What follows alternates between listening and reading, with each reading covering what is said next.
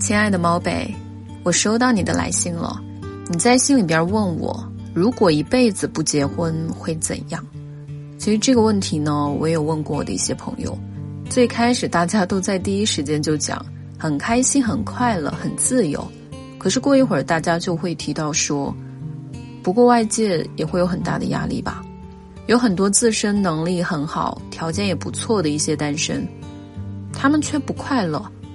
问为什么？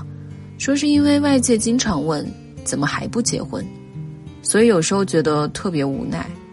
一辈子不结婚吗？我真的也挺想的，可是我不敢。如果结不结婚对于我们而言只是一种选择就好了。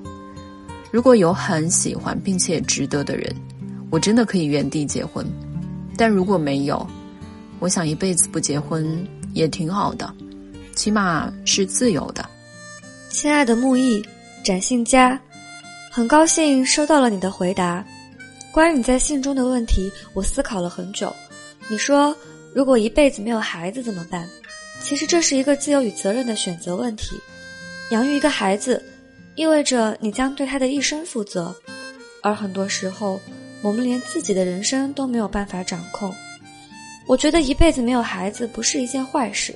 前两天看舞蹈家杨丽萍的采访。他六十岁了，没有孩子。主持人问他遗憾吗？他说：“我来这世上就是看一棵树怎么生长，河水怎么流，白云怎么飘，甘露怎么凝结。我觉得人的一生是可以活得像一棵树的，孤独的生长和老去，却能在无言中滋养万物。孤独并不可耻，为了合群而牺牲自己，才是人生最大的遗憾。”你的猫北。